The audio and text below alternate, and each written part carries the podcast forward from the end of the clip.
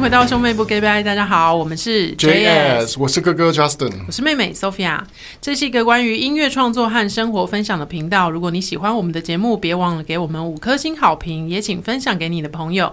有你的支持，才能让我们继续做更多好节目哦。最近呢，有一部相当火红的这个串流的，呃，算是影集吗？日剧啦，就日剧，对啊，叫做《初恋》（First Love）。嗯，相信已经有非常非常多的各个地方的，不管是部落客也好，或者是 YouTuber 也好，大家都在讨论这一部剧，然后也。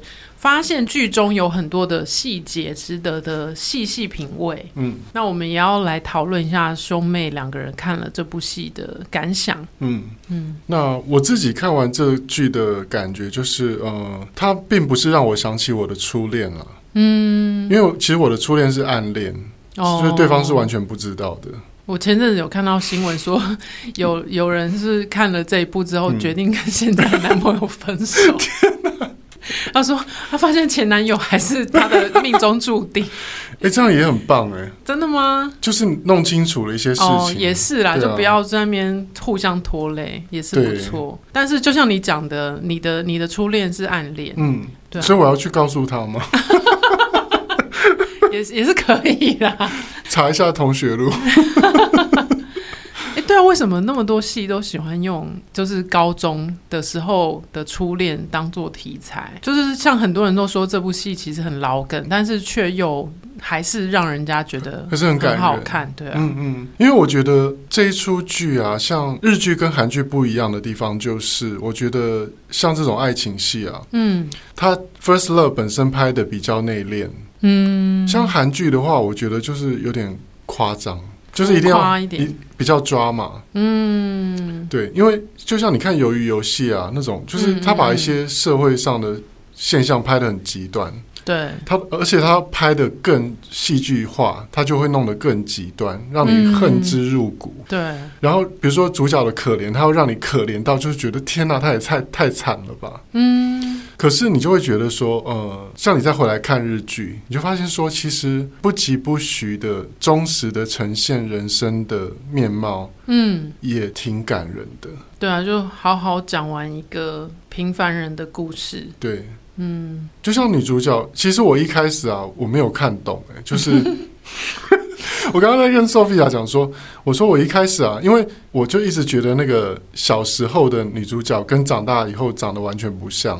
哦，对，网络上也有很多人讲这件事。然后因为呢，呃，日剧又不像台剧，像比如说《台北女子图鉴》，他就会讲的很清楚，好像好像在把观众都当成笨蛋，嗯，然后就是一定要告诉大家说，就把人的背景介绍的很清楚。对，比如说这个人是爸爸，嗯，这个人是弟弟，嗯，一开始就会第一句打招呼就会先讲说，哎，弟弟啊，你在干嘛？或者说爸，你不要再这样说喽，我已经长大了。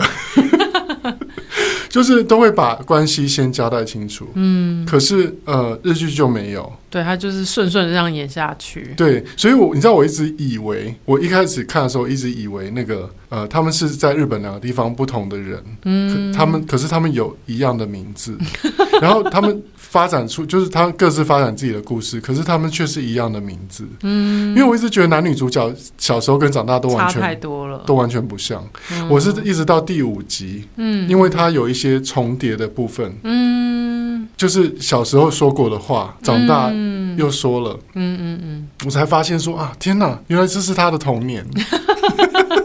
你也发现的有点晚吧？第五集，因为我自己把它脑补成，就是说他是在呃日本两个不同的地方，然后他们都是有一样的名字，然后这个男生，这是一个崭新的角度，哎。就我想太多了，可以再写一个新的剧本。但我第一次，我第一次看的时候是觉得真的很厉害，嗯，就是觉得天啊，这个导演真的好厉害，因为真的有很多好很很 detail 的地方。嗯、然后像网络上讲的，虽然很老梗，但是还是一样很让人感动。而且我觉得厉害的地方在于，因为这个是一个在串流上面上架的东西，嗯，所以观众是有机会可以去重复看的，嗯。那你一个剧，你是让大家看一遍就不想再看了，嗯、还是会想要再三回味？嗯嗯嗯嗯。嗯，那个就变成串流节目的一个重点，也是一种乐趣。对，嗯。那像我看完第一遍之后，我马上又重看第二遍，嗯，然后就发现，哎，第一次有很多小细节没有看到，嗯、然后导演有埋很多梗在最前面，嗯，然后那个那个发现就会让你觉得说，哎，重看之后又有不同的感受，嗯，那我就觉得是一个拍这样子的节目一个很厉害的地方，嗯，很细心，嗯嗯。然后我记得好像佐藤健也有在访问有说过说，嗯、呃，他们这部戏花了除了花很多钱之外，嗯、他们也就是呃追求完美，导演就很追求完美，在各个小细节追求完美，然后一定要把它拍到最好，完全不妥协，嗯，所以我觉得才会有这样的成果吧，嗯嗯。嗯。那呃，主要它的剧情啊，一直围绕着主那首主题曲《First Love》嘛。嗯。那这个是有什么特别的意义吗？就导演特别喜欢那首歌吗？好像是，应该是说，比如说，可能某个制作单位他们想要拍一个这样子的戏，嗯，然后才去把导演找来说，我们有一个这样子的戏，嗯，我们想要把《First Love》拍成戏剧，然后你可不可以做这件事情？嗯，哦。就感觉好像是片商跟宇多田的爸爸很好，然后两个人在打高尔夫的时候，就是谈定了这件事情。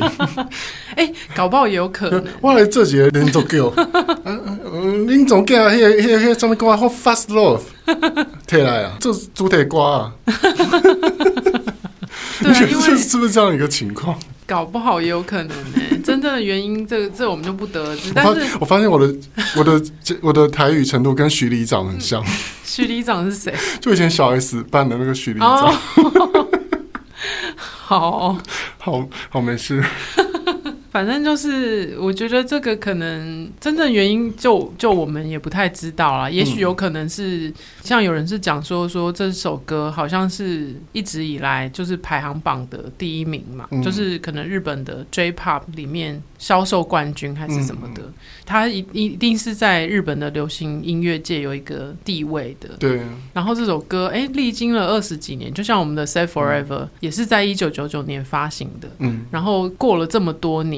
嗯，都可能还是没有一首歌能够取代当年那首歌的地位，所以它可能代表了某种意义。然后就是开始有人想要去把这个东西延伸。但其实，其实《First Love》最早是在日剧，那时候是日剧《魔女的条件》，嗯，那时候也很成功，就是那个《魔女的条件》也很成功。然后《First Love》就因为这样也红了。后面想到二十几年后，他再另外拍一出剧，然后这个剧也大大众。对，所以这就代表什么呢？就那首歌就是一首好歌，嗯，他是真的写的很好的一首歌。对啊，对啊。而且当时我记得宇多田他刚出道的时候，他的声音我就觉得他很像 Mariah Carey 哦。然后那个时候其实对日本人来讲，没有日本人能够唱歌像欧美的那种感、嗯、感觉，很少有日本人歌手可以唱出欧美那种，你知道？对，一直转音。对，然后声音又有有点烟嗓的感觉，而且英文的发音是标准，不是那种像 flavor。对，他是念 flavor flavor。对对对啊，就是比较英文比较标准。对，所以宇多田光当时腾空出世才会这么受欢迎，嗯、然后他的快歌、慢歌都很厉害。嗯，对。那回到这出剧啊，嗯，像我们讲到说导演，你说导演是岩井俊二的徒弟哦。对，就好像他在学生时代吗？什么的，他就是在写剧本的时候，他好像有曾经寄他的剧本去给岩井俊二看，嗯，然后可能就有获得他的注意吧，然后可能后来他们就变成师徒的关系。嗯、细节怎么样，我是不太清楚，但是我是有听人家讲说，哦，其实这个导演是岩井俊二的徒弟，嗯、所以你会觉得说，诶，他在拍摄的整个整个风格风格啊，然后气氛还有。那个步调，嗯嗯嗯，都很像岩井俊二。对，嗯，像我发现，比如说他有用到古典乐，嗯，就是他在拍他们的青春期的时候，他有用那个巴哈的那个哥德堡变奏曲，就是有一个用钢琴弹的噔噔噔噔，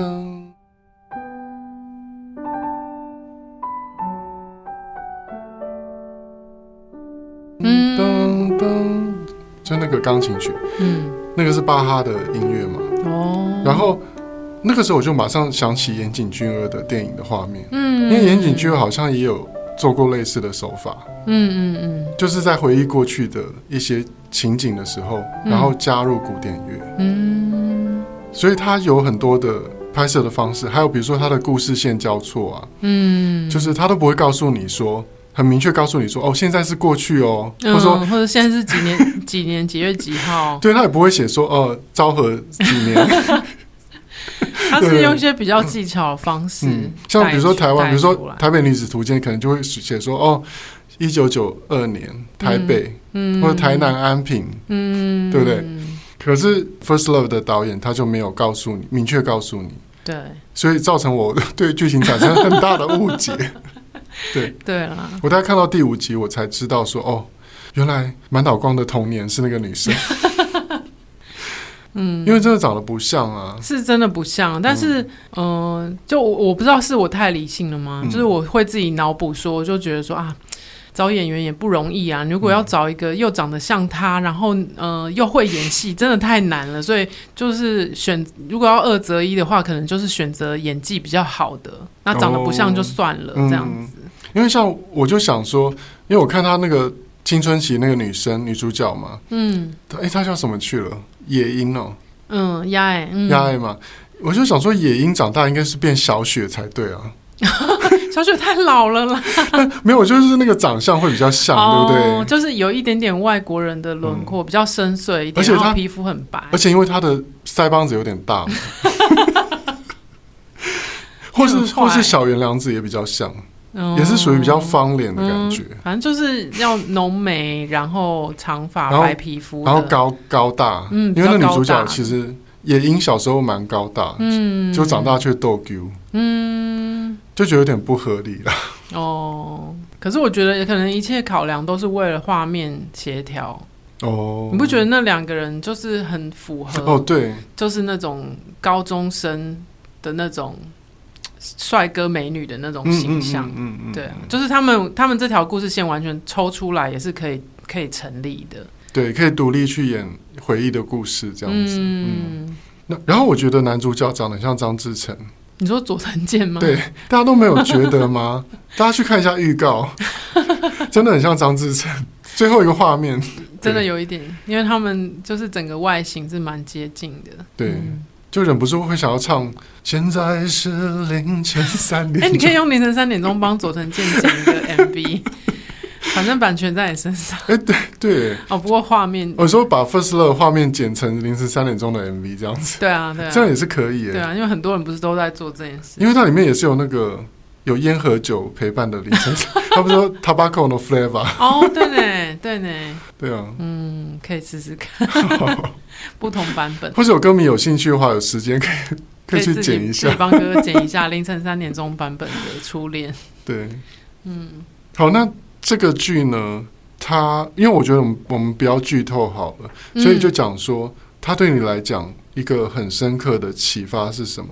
很深刻的启发哦，嗯，我觉得有一点点勾起我想要写剧本的冲动。哦，是哦，对，我不知道，我不知道为什么，就是。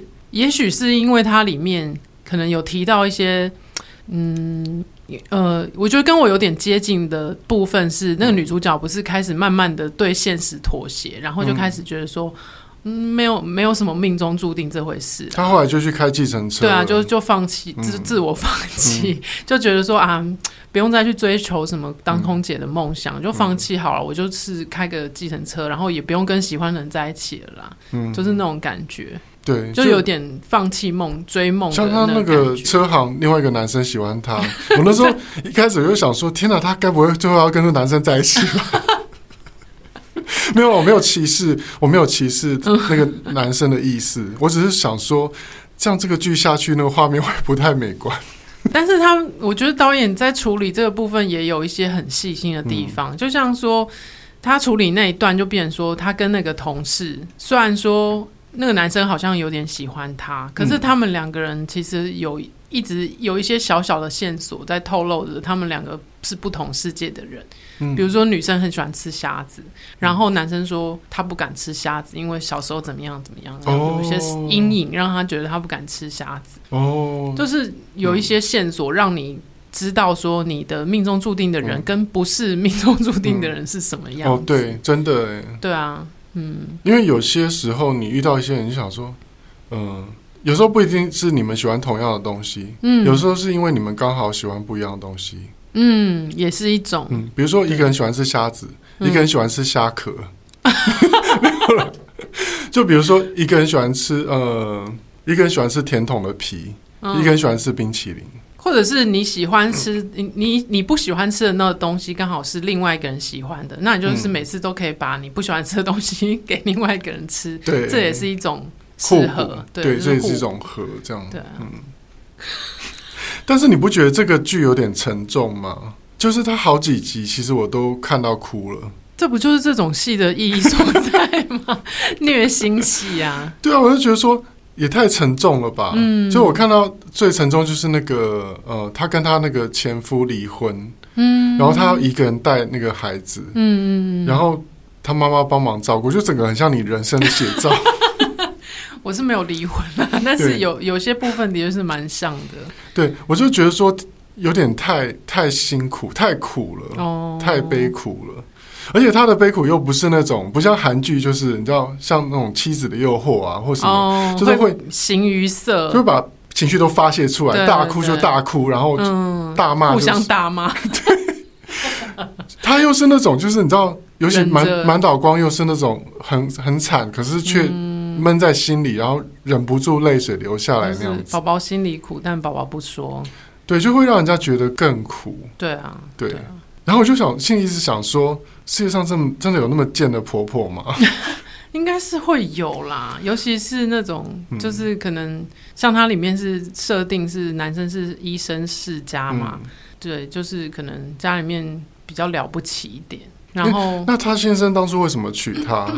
因为他他有演啊，就是他他女生，他是他的医生，对，他是他的医生嘛。然后他因为车祸失去记忆了，嗯，所以对以前喜欢的人也完全忘记了。嗯，那他就呃生活中也也没有上学了嘛，嗯，他生活中就剩下看医生，好好的复健这件事情。所以他后来遇到佐藤健的时候，他其实不认识他。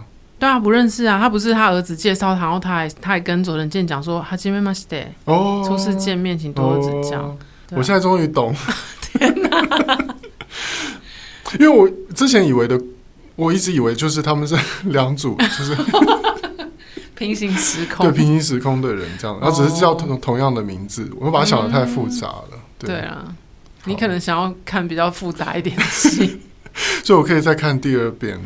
而且我我一开始看完第一遍、第二遍的时候。嗯应该说，我看完第一遍的时候觉得导演很厉害，嗯，然后看完第二遍的时候，发现这个剧本有些值得玩味的地方，然后我开始觉得说，哎、嗯，这部片让我想到三部戏，嗯。一个当然就是岩井俊二很有名的情书嘛，因为可能就是那种白雪大雪纷飞的那种场景，会让人想到那个，还有时空交错的部分也会想到情书。然后还有就是男女主角不是有呃在一棵树下面埋了时光胶囊，嗯嗯，那件事情会让你想到野蛮女友，对，我的野蛮女友。嘛。然后再来就是不知道为什么我就会想到《阿甘正传》哦，因为他在故事当中一直有用一些时事去带这整个故事的时间的架构。嗯嗯，因为你总是需要，就像他不想很，他不想要很白话的直接打什么一九九九几月几号在上面，但是他会用一些，比如说什么火星接近地球啊，大地震，对啊，是大地震啊这种事情去去带那个时间的时间轴，嗯。对啊，然后我就开始想到《阿甘正传》这部戏，嗯，然后昨天吧，好像昨天我就是想说，哎，那刚好有空来重看一下《阿甘正传》好，嗯，不看还好，嗯，一看就不得了了，破解了，破解了这整个剧本，嗯，我发现了这个整个剧本的秘密，嗯，那快快快告诉我，首先呢。就是，当然就像刚刚讲的嘛，他、嗯、跟《阿甘正传》一样。哎、欸，我跟你讲，嗯，你要把这个拍成影片，你就红了。我有想要写不，我想要写在那个脸书上面，拍成影片红红比较快。拍成影片吗？因为你写在脸书上面，有人会把它拍成影片。真的吗？嗯、哦，我是建议你就是，Anyway，因为还好我们 Podcast 现在听的人还没有那么多。我们也希望借由这今天的节目，让我们 Podcast 红起来。对。对啊，就是我发现说，哎、欸，他除了跟《阿甘正传》一样，都是用历史事件去带出故事的时间轴之外呢。嗯男女主角也是绕了一大圈之后才真的在一起。对，因为阿甘跟珍妮他喜欢的那个 Jenny、嗯、也是女生去外面绕了一大圈，但中间这些细节跟初恋的故事不太一样，嗯、但是最后他们还是在一起了。嗯、我觉得这一点也是相似的。嗯然后再来就是，你不会觉得说，为什么一个日剧莫名其妙突然扯到那个自卫队的部分？很少很少有日剧会拿自卫队来做文章。嗯嗯。为什么会突然有这样子的一个想法？嗯。然后你看了《阿甘正传》之后，就是突然理解了。嗯。因为阿甘里面就是有去打越战。嗯，对。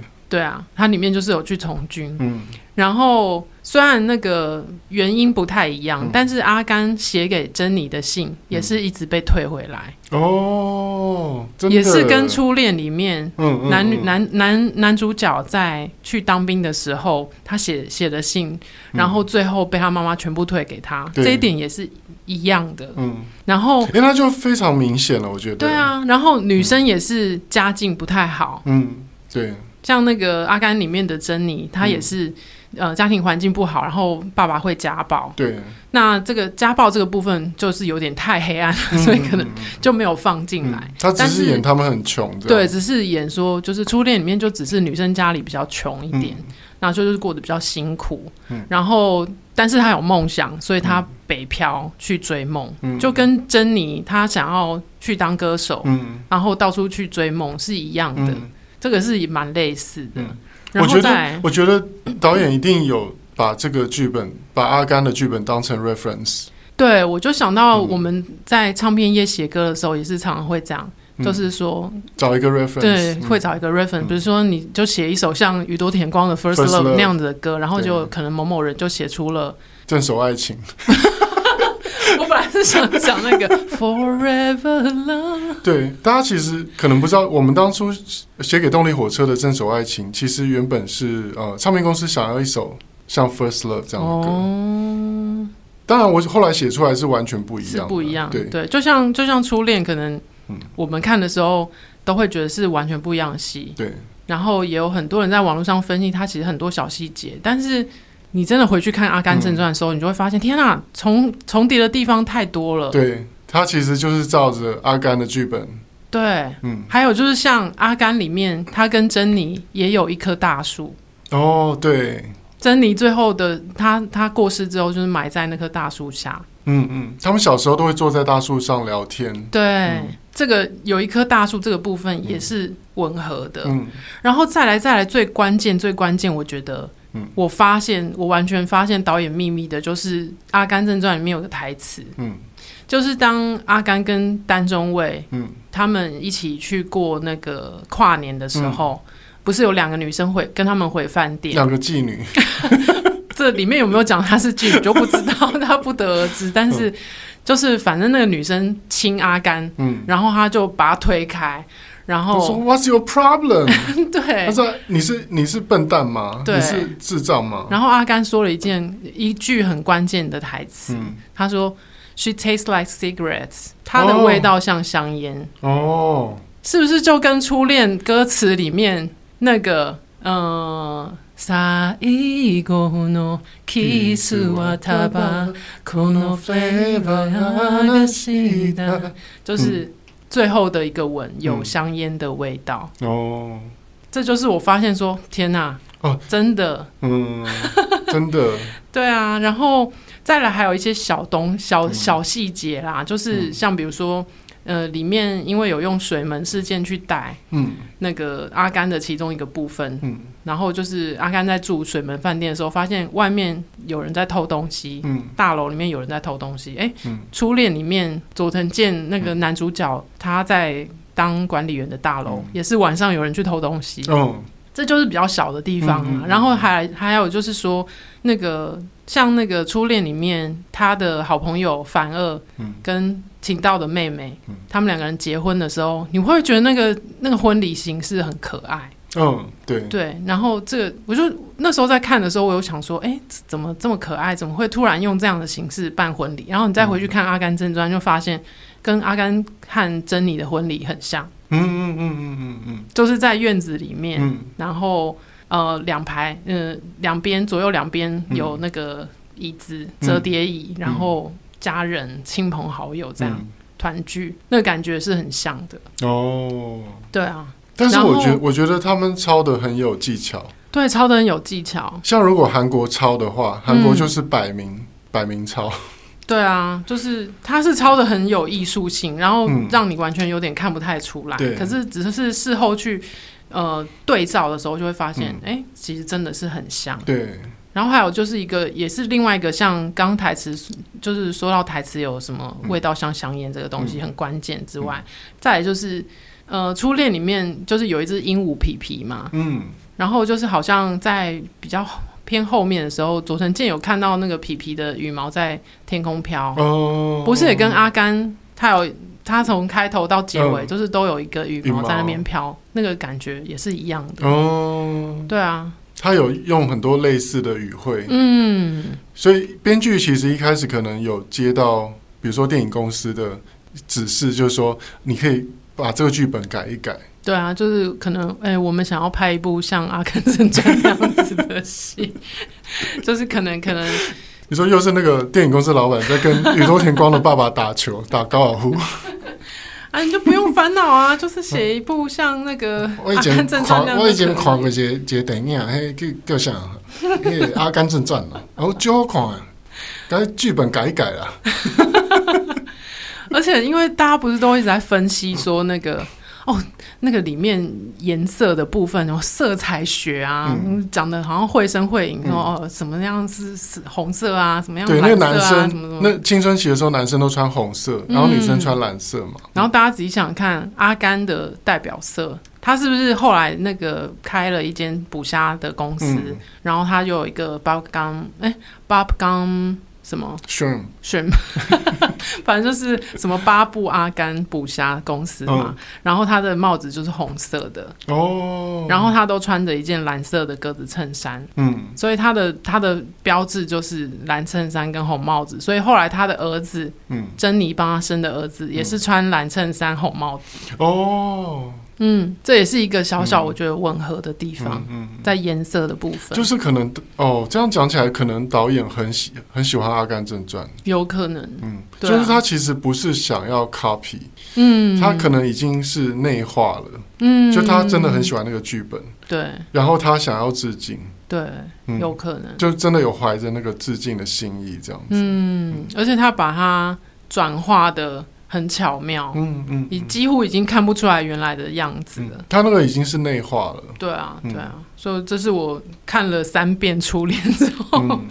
的一个小小的发现。嗯。嗯，我觉得这是很很大的发现，因为我看过一些影评，我觉得他们讲的都是大同小异啊，嗯，然后就是找一些彩蛋嘛，对然后对比如说又想说哦，他以前青少年时期看过的 A 片啊，然后他后来不是要 给他传给那个儿子，对，但是我觉得那些都是比较容易发现的，但是你这个还不，你这个观点我还没有听过，对啊，我也是觉得，哎，怎么会这样？而且我想说，天哪，你千万不要告诉超立方哎，哦，他会整盘端走吗？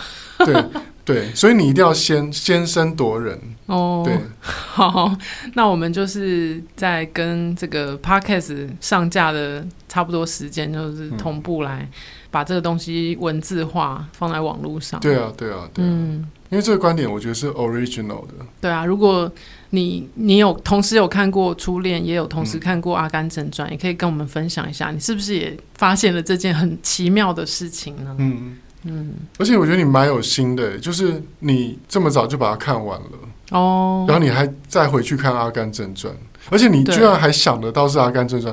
像我，嗯。我看《First Love》，我完全没有想到那些，嗯，因为因为我我比较笨，我在第五集才知道，原来那个一一边是男女主角的童年，一边、哦。一边是男女主角的成年。因为我可能就是对那种爱情剧嗯。特别的有感觉，嗯，就像你如果叫我看，比如说它里面有提到的什么复仇者联盟，嗯。你叫我看一百遍，我可能都不记得那个剧情是什么，嗯，我也我也记不得。就是那种爽片，我永远都记不得剧情。嗯，可是这种爱情戏哦，我就 我就是很、嗯、很喜欢，嗯、然后我会很想要去推敲。那我觉得这个这个剧本真的是蛮厉害的，嗯，就是。几乎是没有什么破绽的地方，很写的很细啦，嗯，然后拍摄的也拍摄的很细，对啊，所以就可能像你讲的，他就是他可能是比较抱着致敬的意味，嗯嗯，对啊，就是可能很喜欢像《阿甘正传》那样子的拍法，嗯，所以他也想拍出一部类似那样子的大作，因为《阿甘正传》在当时也是一个大作啊，嗯，而且《阿甘正传》《阿甘正传》的剧情也是那种不是浮夸的，嗯，就是蛮。当然有比较喜剧一点了，嗯嗯嗯，阿甘正传比较喜剧的手法，可是他的拍法是很嗯、呃、真真切切去说一个故事，对，然后不是哗众取宠的。哦，对，我讲到这边，我又突然想到还有一个共同点，就是、嗯、阿甘正传也是有一部经典的名言，就是人生就像是一盒巧克力，对，然后你永远不知道会吃到什么样的口味。嗯、然后初恋也是在一开头就用那个。满岛光就是野口野音的声音在讲说，嗯、呃，人家常说什么人生就像是什么什么，他有说巧克力吗？人生人生就像拼图，嗯，然后什么是细部的句子，我有点忘了，我是应该要念念清楚那个句子。人生就像是拼图，明明是要拼川普，却拼出了那个现在那个总统是谁？我不知道啊，你不知道美国总统是谁？我也忘记了，拜登 想要拼川普，却拼出了拜登。你有没有看到最近有一个网络上的一个迷因，就是迷音图？没有，就是有一个人送给那个，他就他的爷爷奶奶很喜欢支持川普，可是他讨厌他爷爷奶奶，他送给爷爷奶奶一个拼图，就那川普脸拼出来是拜登。哦，等一下，我应该要找到那一句话，不然这样会有点破破碎。嗯，哦，他他说的是初恋里面说的那一句话是，曾经有人说过，人生就像拼图游戏，所有的美好回忆。所有让你恨不得诅咒上天的可怕经历，都是可以替换的一片片人生拼图。嗯。就是他们都是用一句经典名言开场，嗯嗯嗯嗯，然后用一些历史事件带故事走，嗯，然后男女主角都有一棵大树，嗯，这些基本架构是很类似的。对，我觉得你这次发现是非常的 original，对，谢谢，应该可以成为头条，而且这剧现在这么红，对不对？对啊，那我们要赶快上架这一集，对啊，先声夺人，可以先上架这一集，好啊，对，免得超立方把你的那个。观点抄走了，好妙哦。好，那最后呢，欢迎大家来追踪 JS 的脸书专业，还有兄妹不给拜的 IG Brassis Talk，还有我们个人的 IG Justin 的是 Justin 零二零六，Sophia 的是 JS Sophia。也欢迎你把听节目的心得或未来想听到的内容留言跟我们分享。这一集兄妹不给拜就到这边了，我们下一集见，拜拜。拜拜。